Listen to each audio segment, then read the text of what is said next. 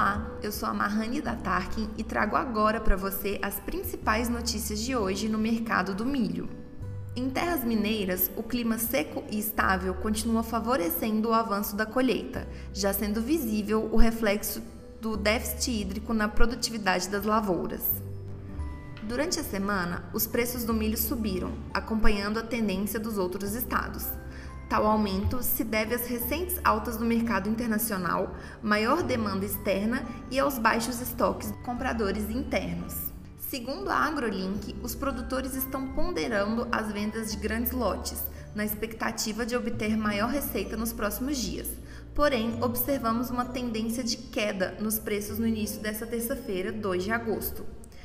Em Uberlândia, de acordo com a cotação Tarkin, a saca que estava a R$ 81,73 retraiu para R$ 80,54. Em Unai, a saca passou de R$ 77,61 para R$ 77,07. E em Itaiandu, a saca de R$ 80,08 apresentou queda para R$ 79,54 o mercado segue pouco movimentado em volume de negociações. Compradores ainda têm apresentado pequenos movimentos enquanto os preços permanecem nos patamares atuais, esperando um recuo maior para voltarem à rotina de compras.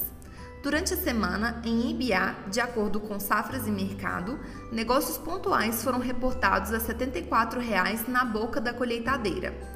Não estão sendo vistas ações de exportadores no estado nesse momento. Ainda em tempo, a Tarkin parabeniza todos os produtores rurais mineiros pela passagem do seu dia. No aplicativo da Tarkin, você acompanha conteúdos, cotações e os principais indicadores de mercado. Baixe gratuitamente para conferir. Por hoje é só. Continue com a gente para não perder as principais movimentações do mercado do milho na sua região.